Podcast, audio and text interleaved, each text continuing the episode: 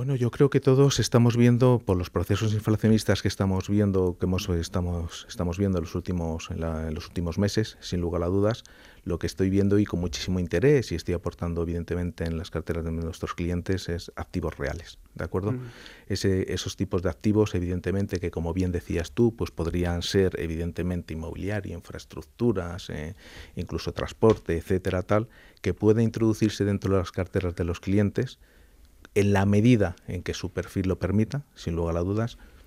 La mayoría de los clientes eh, pueden aceptarlo. Yo siempre digo que en este país todo el mundo es conservador hasta que deja de serlo, pero, sí, tal cual. pero lo normal es que dentro de, dentro de las carteras siempre puedas tener un pequeño sesgo hacia, hacia, ese tipo, hacia ese tipo de activo que a los clientes pueden beneficiarse en el largo plazo.